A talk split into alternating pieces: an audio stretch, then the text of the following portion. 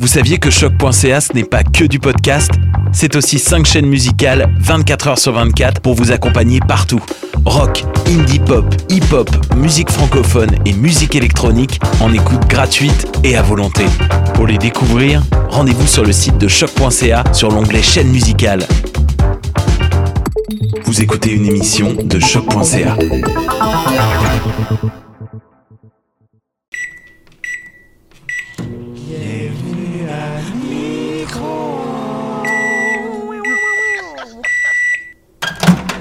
Et tabarnouche les cocos, ben oui, vous avez choisi d'écouter un autre épisode de Micro-ondes. Vous êtes euh, accro, addicté, euh, vos veines sont demandent un autre épisode. Ben on est là, on répond à, votre besoin irrationnel de, nouvelles euh, déchues. Puis aujourd'hui, on est là avec Jonathan Paquette. Salut Jonathan. Salut Jeff, salut Jeff. Très content d'être ici encore une fois, j'insiste, très content. Euh, ben oui, hein, euh, t'es sorti de prison, te font du bien. Euh, Camille Paquin, salut! Hey, c'est moi, ça va, Jean-François? Ah, rock'n'roll. Et toi? Ça va super bien, merci. Très contente aussi d'être là. Hein, je tiens à le mentionner, j'ai jamais dit en nom, mais je suis très contente. Ben écoute, on va, on va te croire, on n'a pas d'autre choix. Et Camille Sébastien, il y a deux Camille aujourd'hui. Camille Sébastien, mais oui, moi aussi, je suis super contente d'être de retour, euh, de partager les ondes avec vous. Et ça va être le fun. Yeah! Et bien, bien, courant! Ben, euh, moi, je, m'appelle Jean-François Gagnon, content d'être avec vous, public. On commence toujours les émissions euh, bon, par une petite présentation du concept. Le micro-ondes, on prend les vieilles nouvelles, puis on, on les fait revivre, puis on regarde qu'est-ce qu'on peut dire depuis que les médias traditionnels se sont désintéressés complètement de la nouvelle. Puis tout de suite après, ben, c'est toujours le petit fun fact de la semaine parce que j'apprends des choses en vivant et en, lisant plein de choses, puis en me, promenant sur des sites plus ou moins crédibles. Mais ben, cette semaine, je suis allé sur l'Office québécoise de la langue française. Ah, et je suis allé voir euh, quand est-ce que ça s'accorde des couleurs? Avec des ah, chemises bleues, bon, on sait que bleu s'accorde, mais quand est-ce que ça s'accorde? Bien, figurez-vous que les couleurs s'accordent en genre et en nombre, sauf si euh, la couleur, c'est un, un, objet. Fait que, par hmm. exemple, euh, des chemises orange, ben, on n'accorde pas orange parce que c'est orange, c'est euh, une orange. Ou euh, des, chemises noisettes, ben, on n'accordera pas noisette. C'est donc une exception, mais il y a, attends, c'est pire.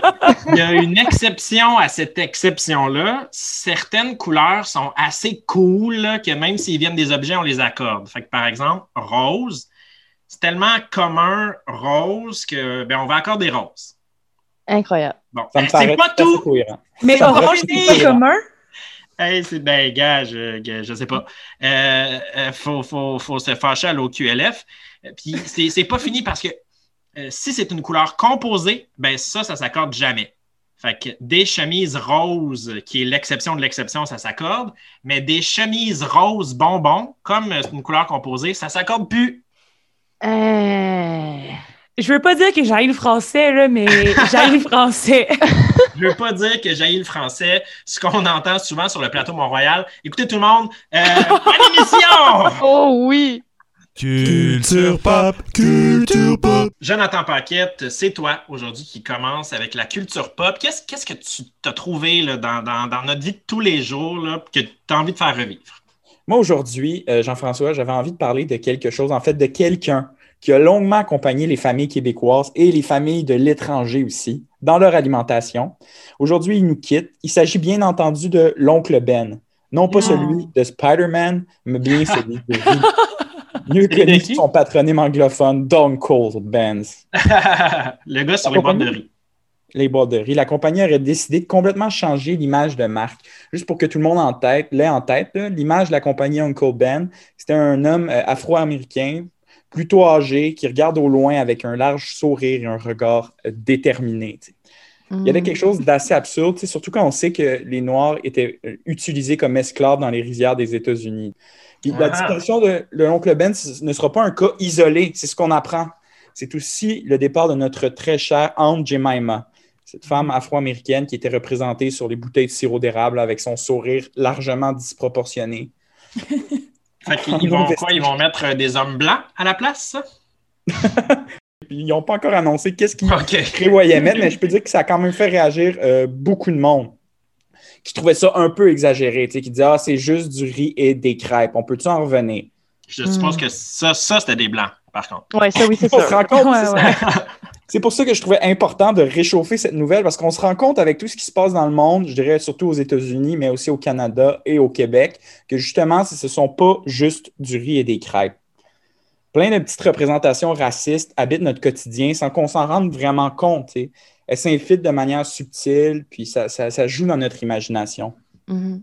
Juste pour exemplifier ça avec vous, là, je lisais un livre récemment ça s'intitule La pensée blanche, écrit par euh, Liliane Thuram, puis publié aux éditions Mémoire d'Encrier.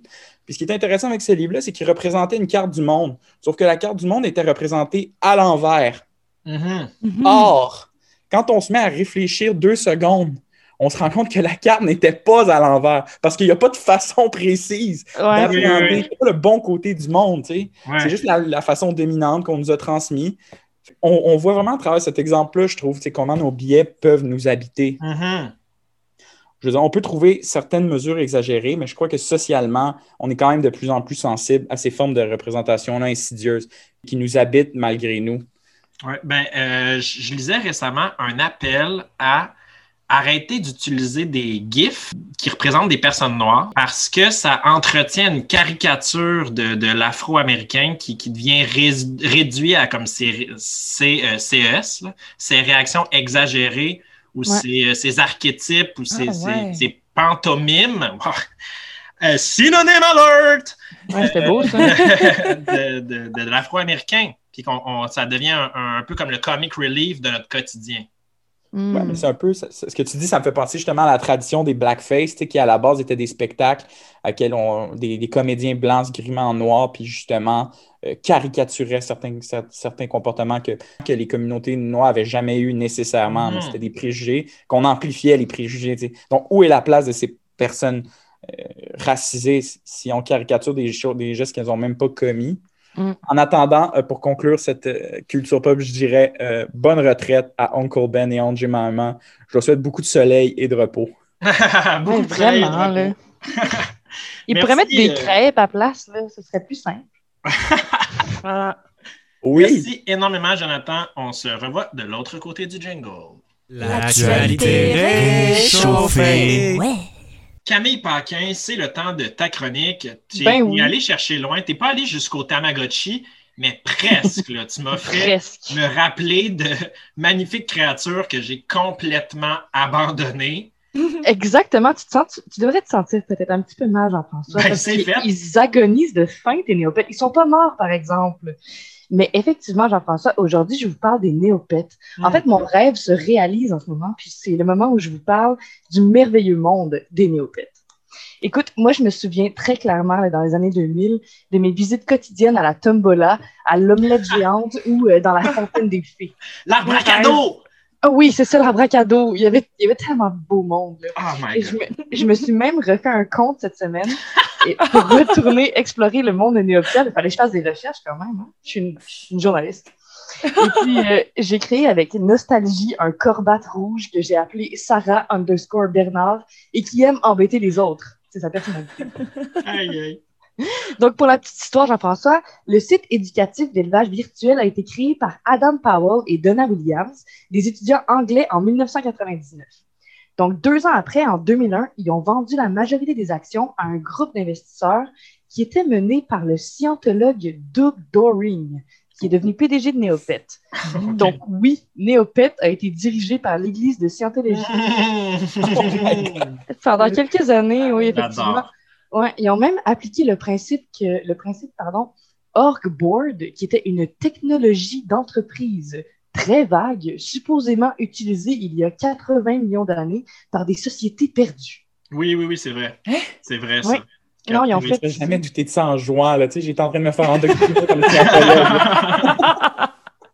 Exactement, Jonathan, c'est un petit peu malaisant. Mais bon, ça a été racheté ensuite pour 160 millions de dollars américains par Viacom en 2015. Et puis finalement, ça a été, euh, ils ont trouvé leur euh, propriétaire actuel, les Néopets. Euh, c'est Jumpstart Games qui ont acheté ça un peu plus tard. Donc, Neopia, c'est une planète virtuelle, en gros, pour ceux qui n'ont jamais joué, composé de plusieurs mondes qui sont fortement et maladroitement inspirés de cultures terrestres. Oui, maladroitement, oui. Euh, oui. vraiment. Dans lesquels on s'occupe de néopètes qui sont des genres de Pokémon de compagnie qu'on doit nourrir, éduquer puis élever. Et puis, même si c'est un jeu éducatif pour enfants, là, vous allez voir, c'est vraiment du sérieux.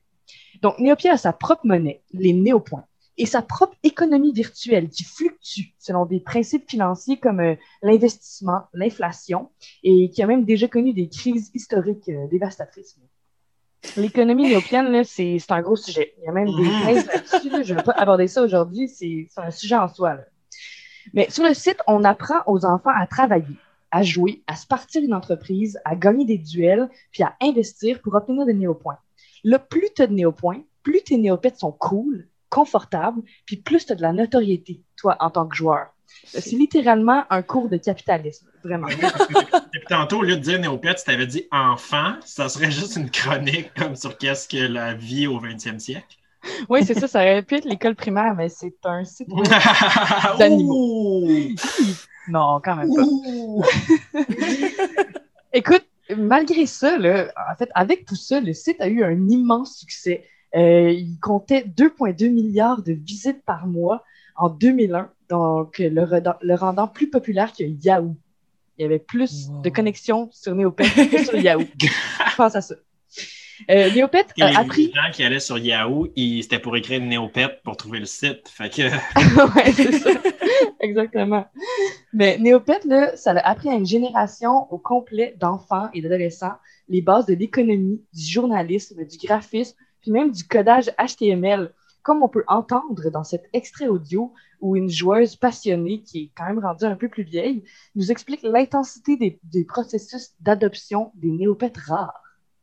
This ended up leading to this adoption application culture where people would create these intense, full, multi page websites for this pet that they didn't even own yet. The more valuable the pet, the more intense these applications got. Sometimes you would see pets go up for adoption with application deadlines that were two or three months in the future, which virtually guaranteed that unless you spent two to three months working on that application, you were not going to win. You couldn't compete. Pas simple, donc. Non, c'est ça, c'était très compliqué d'adopter un néopète rare. donc, on peut comprendre que c'est la communauté de joueurs et de joueuses qui a créé son succès. Entre autres, euh, grâce au forum néopien, où il y a des jeunes qui créaient des liens vraiment forts et vraiment durables. Le site est d'ailleurs aujourd'hui maintenu en bonne partie par les joueurs originaux, une, communauté d'environ 100 000 internautes actifs chaque jour, maintenant âgés de 18 à 34 ans, pour qui néopète, c'est un mode de vie. Ah oh ouais, encore aujourd'hui? Ah oui, je te jure, mais ils sont, beaucoup moins, c'est sûr. Ah, mais écoutez, quand même. Mais dans mes recherches, j'ai même trouvé des dizaines d'histoires de coming out et d'acceptation dans les forums néopiens LGBT. Même si les modérateurs du site et leurs robots, les bots, ils interdisaient tous les mots reliés à l'orientation sexuelle ou à l'identité de genre, les qualifiant d'inappropriés. Ah, ça, c'est fou, hein? Ouais, c'est vraiment fou. Mais ça en plus, mais aussi tout le vocabulaire dans le champ lexical des relations romantiques. Donc, les mots dating, kiss, boyfriend, girlfriend dans toutes les langues étaient censurés, en plus de toutes les informations de contact externes, comme les adresses email, puis les mots Facebook ou les mots MSN. On se souvient quand même. MSN. C'était les restants de la scientologie, ça. le contrôle, les cycles de la vie. Mais oui, euh, donc les jeunes, ils devaient encoder de façon créative leur message pour échapper aux bots et pouvoir s'exprimer librement. Puis ça, ça amène une question vraiment importante d'éthique web à ses tout débuts. Les parce que les modérateurs des forums néopiens, euh, pour éviter le harcèlement, ils effaçaient complètement la voix puis ils pénalisaient l'expression des jeunes LGBTQ. Mais ça, est-ce que ça les qualifiait pas d'homophobes? Hmm, du moins, ils s'inscrivaient peut-être dans de l'homophobie systémique. Ouais, puis encore aujourd'hui, quand on parle de modération sur le web, par exemple dans mes études, les enjeux de censure sont vraiment sensibles. Est-ce qu'on devrait tolérer les discours haineux au nom de la liberté d'expression? C'est des questions euh, qui ne sont pas encore résolues. Là. Mais là, écoutez, Update 2020, dans un communiqué officiel le 18 décembre dernier, les administrateurs et les administratrices du site nous annoncent officiellement qu'il est légal de jaser d'identité et d'orientation sexuelle sur les forums néopiens.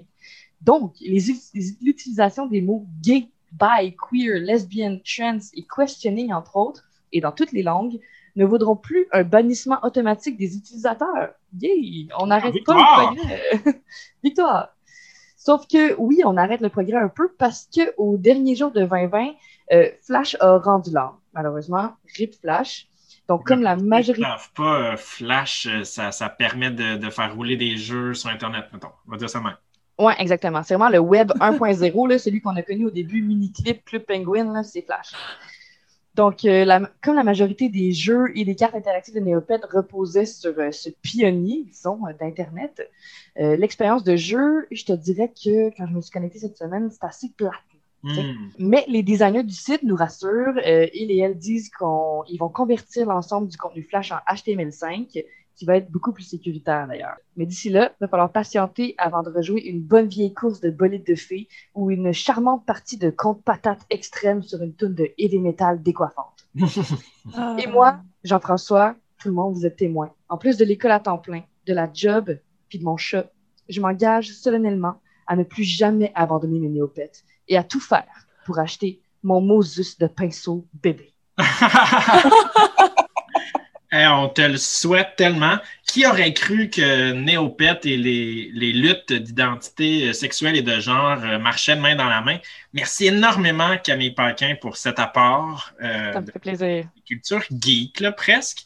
Ah ouais, hein? en plein dans la mission de micro-ondes. Les nouvelles du futur. Eh ben, dernier segment de l'émission, comme ça passe vite quand on est euh, complètement gelé. ben voyons. Non, non, mais non, je blague. J'élargis notre auditoire. Ici, on en fume des, des potes, des marijuana. On est, euh, on est sur le, le, spliff, le spoof. Yes! Euh, ben, Camille et Sébastien. Quelle introduction poche pour ta nouvelle du futur. vas-y, sauve cette émission-là, c'était bonne. Vas-y, sauve-la à la fin de l'émission. Ben, regarde, euh, je vais prendre le défi. Moi, euh, cette semaine, je me lance dans l'utopie, un monde sans hommes. Donc, sans tes blagues de potes. Cool. Bon, ça y est. Euh, là, vous allez penser que je suis misandre. Euh, donc, je déteste les hommes. Et en vrai, pour vrai, moi, je m'en fous. Euh, considérant qu'on vit dans une société systémiquement misogyne, je peux bien balancer ça un peu en étant misandre, moi aussi. Elle t'as tellement woman-splainé le terme misandre. Il est mardi. Gros move, là. Alors euh, là, vous vous dites que c'est impossible, que je vais devoir tuer tous les hommes si je vais arriver à un monde sans hommes, mais mm. non, j'aurais même pas besoin de faire ça. En fait, euh, je vous explique. Le but, euh, c'est qu'il faudrait se servir du principe d'autofécondation. Ça, c'est un peu ce que vous avez vu en secondaire 3 là, avec les fleurs là, qui font de la myose, mitose, quelque chose de même. Mm-hmm. c'est de la reproduction asexuée, puis c'est par le principe de la pathénogénèse. On peut lire ce phénomène-là sur Ouzbek euh, et Rika. Je vais mettre le lien sur Instagram. Allez suivre notre compte. Oh. Je, fais, de la promo. euh, dans le fond, le phénomène a été observé pour la première fois euh, chez euh, un poisson, donc chez un requin zèbre en 2017. Euh, c'est Léonie, le requin en question, qui a donné naissance à trois bébés requins alors qu'elle n'avait pas été en contact avec un requin mâle depuis plusieurs années. selon elle. Oui, c'est ça. Ah, ah. Euh, c'est un peu euh, la Vierge Marie des requins. Mais oui, c'est ça, je me dis. c'est ça. C'est, euh, en fait, ce qui se produit dans ces cas-là, c'est que c'est comme une duplication de ton bagage génétique. Fait que c'est un peu comme du clonage, mais que juste les femmes sont capables de faire. Euh, là, c'est pas encore possible chez les êtres humains. Euh, puis vous me direz que c'est pas optimal du clonage pour la diversité génétique, et j'en conviens. Mais heureusement, il y a une auteure de science-fiction, Joanna Ross, qui apportait une solution intéressante dans son livre The Female Man en 1975. Elle était vraiment woke, là. L'idée, dans le fond, dans ce livre-là, c'est que les femmes qui sont en couple lesbien euh, ont, euh, vont se hum, reproduire grâce à leurs ovules qui vont mélanger ensemble. Fait que là, ça fait genre des chromosomes XX puis XX, donc un bébé fille, puis pas de Y mm. jamais, donc il n'y a jamais de bébé gars. Et euh, donc, on sauve l'humanité des hommes. Problem solved. Puis là, tu sais, je, vous l'accorde, je me suis peut-être un peu emportée. Euh, devrait pas nécessairement une question d'abolir les hommes. Moi, je pense que déjà, si on arrivait au fait que les femmes euh, possèdent un levier, une perspective d'émancipation contre le patriarcat, euh, que leur corps cesse d'être considéré comme des réceptacles à sperme passifs et prêts à engendrer la progéniture de l'humanité, on serait déjà gagnant. Moi, c'est juste... Ben, euh, t'as, mon vote, euh, honnêtement. Là. Ben, merci euh, Camille Sébastien pour cette annonce futuriste qui, qui va peut-être régler plus de choses qu'on le pense. merci Jonathan Paquette pour le petit survol de, du racisme sur notre riz. Camille Paquin, les néopètes, what? Absolument. Un voyage le long du chemin de la mémoire. Euh, mm. ben, bravo tout le monde. Euh, merci euh, auditeurs, auditrices de nous avoir écoutés. N'hésitez pas à écouter un autre épisode. Nous, on, reçoit le même prix quand vous en écoutez plus qu'un, mais ça nous fait chaud au cœur d'ajouter nos statistiques de lecture à notre zéro dollar de, salaire. Fait que, un gagnant, toujours un plaisir d'être avec vous. On se revoit la semaine prochaine. Bye! Cliquez sur le prochain.